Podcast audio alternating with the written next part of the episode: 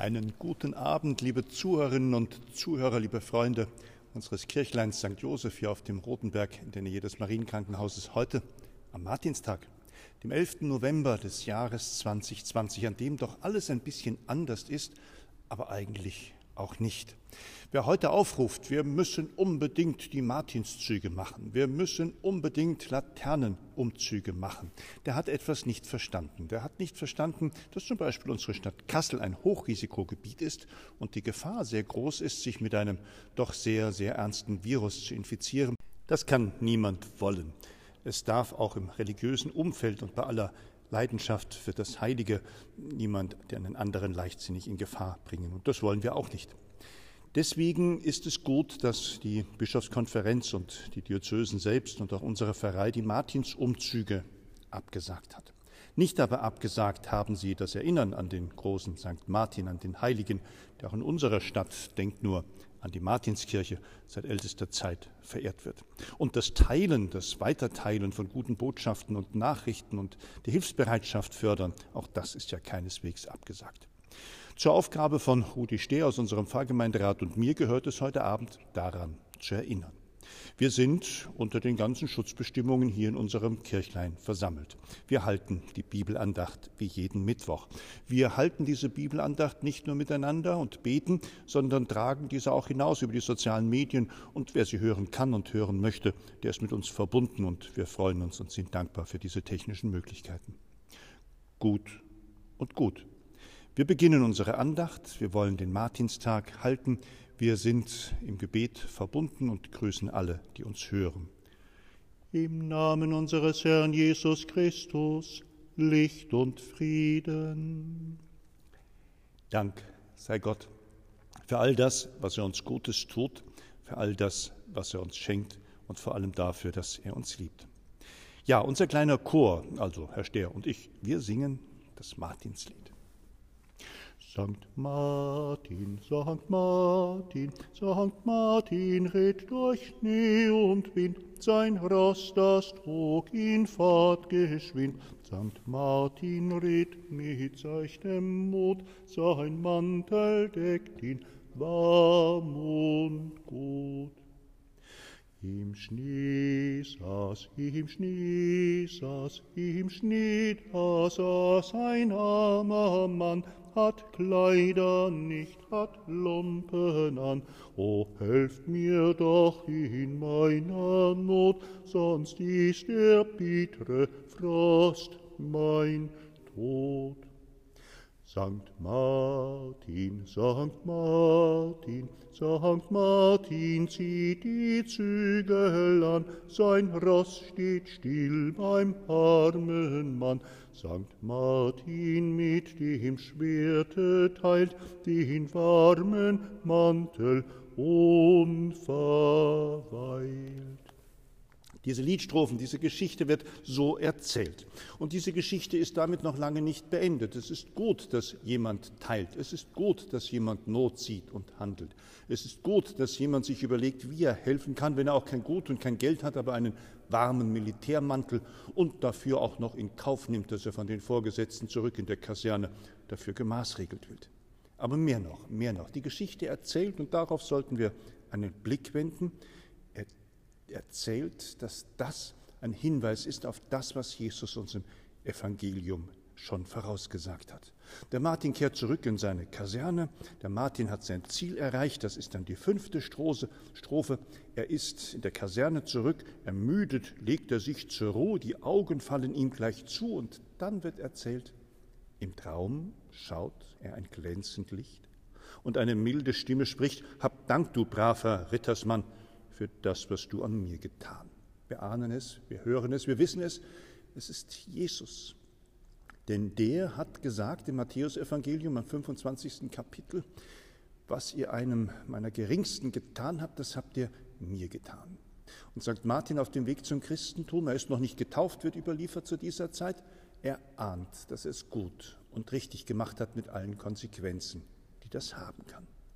Aber in der Liedstrophe, da ist es der Reitersmann, der Ritter, der noch einmal fragt, wer bist du? fragt St. Martin schnell. Da wird's in seiner Seele hell.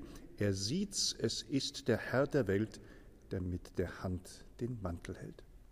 Dieses Dienen und Teilen, dieses Füreinander einstehen und miteinander sein, das ist wahrlich Gnade und Segen, das ist göttlich. So singen wir die letzte Strophe von dem Martinslied. Und huldvoll, und huldvoll, und huldvoll schaut Herr Martin an und spricht, was heute du getan. Am Bettler, der am Wiege saß, ich nahm's für mich, an mir's geschaß. Dank sei Gott für diese Zeugnisse, für diese Legenden und Geschichten, die uns immer wieder daran erinnern, wie und warum wir in dieser Welt zu leben haben und was unsere Aufgabe ist und wozu, wie die Alten gesagt haben, wir auf Erden sind, nämlich Gutes zu tun miteinander. An diesem Martinstag lasst uns beten.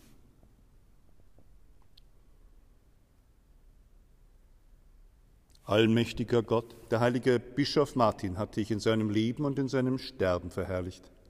Lass auch in uns die Macht deiner Gnade wirksam sein damit weder Tod noch Leben uns von deiner Liebe trennen.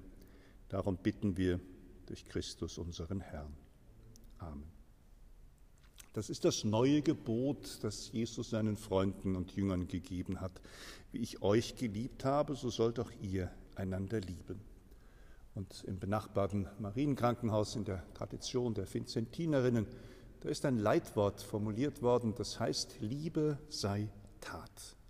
Diese Liebe, zu die der Herr uns immer wieder ermuntert und aufruft, die er uns selber schenkt, gehört eben die helfende, hilfreiche Tat. Und das kann mitunter einfach was ganz Praktisches, was ganz Einfaches sein. Die Tat, die uns jetzt hier heute Abend in unserer Andacht verbindet, es ist die Tat des Gebetes. Wir wollen rufen, bitten und den Herrn um seinen Beistand anflehen. So beten wir für alle Christen, dass sie sich von dem Beispiel Jesu Christi und dem des heiligen Martin immer leiten lassen. Herr, erhöre uns. Für alle, die sich für ihre Mitmenschen in ihrem Leben einsetzen, vergilt ihnen, was sie für andere tun. Und in unseren Gedanken sind wir bei all den Pflegekräften, Ärzten und Wissenschaftlern, die diese Pandemie bekämpfen und die Krankheit, die sie verursacht. Herr, erhöre uns. Für unsere Gemeinden und Gemeinschaften wollen wir beten, dass unser Leben zu einem Licht wird, das den Menschen leuchtet und Hoffnung und Zuversicht schenkt. Herr, erhöre uns. Gott hat dem Beispiel des heiligen Martin uns zur Verfügung gestellt, dass wir es als Christen lernen und verstehen. Diesem Beispiel wollen wir folgen. So wollen wir bitten, Herr, erhöre uns, bewahre uns und mache uns stark in deinem Dienst. Amen. Die Glocken läuten auf dem Berg. Es ist in der Kirche St. Joseph Abend geworden. Ein Tag, auf den wir zurückblicken und der uns manchmal voller Sorgen und Nöte zurücklässt. So viele Menschen in den Krankensälen, so viele Menschen in Leid und Not, so viele Menschen verunsichert und in vielen Sorgen. Ihnen gilt unsere Solidarität. Für sie haben wir gebetet. Und auf die Fürsprache des heiligen Bischofs Martin bitten wir um den Segen unseres gütigen Gottes. Der Herr sei mit euch. Es segne und bewahre uns der allmächtige und barmherzige Gott, der Vater und der Sohn und der Heilige Geist. Amen.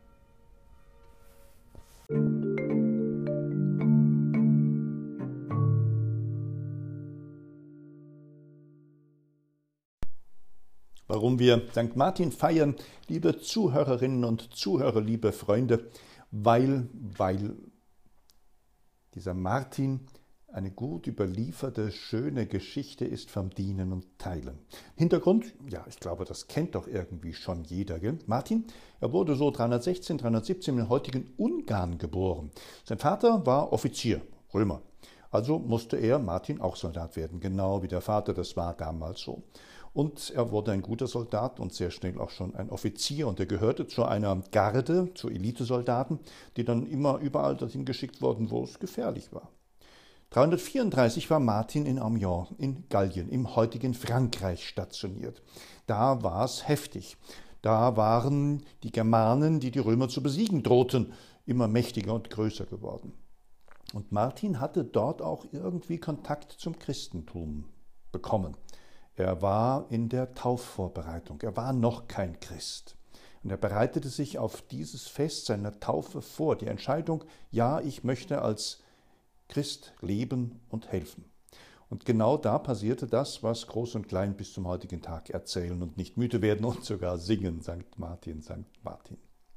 Als Martin an einem bitterkalten Winterabend zum Stadttor kam, traf er auf einen fast nackten und halb erfrorenen Bettler, an dem alles achtlos vorbeihastete. Martin hatte kein Geld und kein Gut, um in dieser Not zu helfen, aber er nahm kurz entschlossen seinen Militärmantel, einen warmen Wollumhang und teilte ihn mit dem Schwert in zwei Teile. Die eine Hälfte gab er dem Bettler, der sich damit wenigstens wärmen konnte. Wie immer gab es auch Leute, die über Martin und seinen halben Mantel lachten. Und auch seine Vorgesetzten machten ihm mächtig Ärger. Sie bestraften ihn wegen Beschädigung von Militäreigentum. Aber Martin nahm das hin, weil er wusste, er hatte einen Menschen das Leben retten dürfen. Bis hierhin war das Ganze eine gute Tat. Aber es wurde noch zu viel mehr, denn in der Nacht hatte Martin einen Traum. Ihm erschien Jesus inmitten seiner Engel.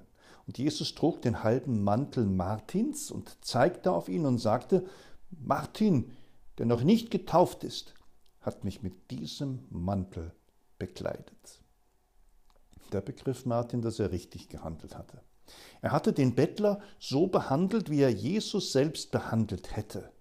Damit hatte er wie ein Christ gehandelt, der von Jesus selbst weiß, was ihr für einen meiner geringsten Brüder getan habt, das habt ihr mir getan. Das könnt ihr nachlesen im Evangelium nach Matthäus im 25. Kapitel. Der Bettler also war Jesus selbst gewesen. Martin ließ sich taufen, so wird es überliefert. Er trat auch sehr bald aus der Armee aus und wurde ein Priester. Er baute als erster Christ in Gallien ein Kloster und sammelte Männer um sich, die wie er als ein Mönch leben wollten. Mit ihnen lebte er, wie ein Christ leben soll, persönlich anspruchsvoll, dem, anspruchslos, dem Nächsten gegenüber liebevoll und hilfsbereit. Und als Mönch warb er für seinen Glauben. Als der damalige Bischof von Tours starb, sagten sich die Menschen, es gibt keinen würdigeren Nachfolger als dieser Martin. Aber die Bischöfe der Umgebung hatten einen anderen Kandidaten. Jedoch die Christen setzten Martin durch, weil er durch sein Leben in Einfachheit für sie überzeugender war als alle Gegenkandidaten. Martin wurde 371 ein tatkräftiger, überzeugender Bischof, der sich nicht hinter seinem Amt versteckte, sondern sich für die Armen und Kleinen, die Entrechteten und Unterdrückten stark machte. Martin starb. 397, nach einem langen und anstrengenden Leben, so sagt man im Alter von etwa 80 Jahren. Und er wurde schon unmittelbar nach seinem Tod als ein Heiliger verehrt. Zahlreiche Legenden ranken sich um sein Leben. Martins Mantelteil wurde als Reliquie verehrt und als Siegeszeichen in die Kriege auch mitgeführt. Das Königsgeschlecht der Merowinger machte Martin zu seinem, naja, Hausheiligen, dem es überall neue Kirchen weihte.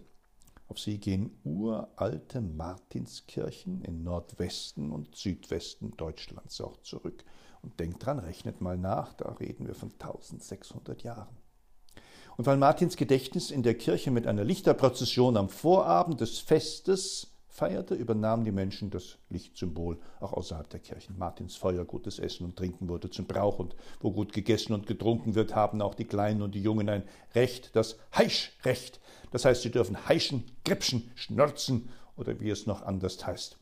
Und dabei wird gesungen, natürlich, belohnt wird beim Heischen, wer von Martin erzählen kann und damit begründet, warum er als Geringster etwas bekommen soll als der Kleine. Die ganz Cleveren wissen noch mehr. Sie teilen das Gesammelte mit denen, die nicht heischen können und nicht bekommen, denen es nicht so gut geht. So ist es recht.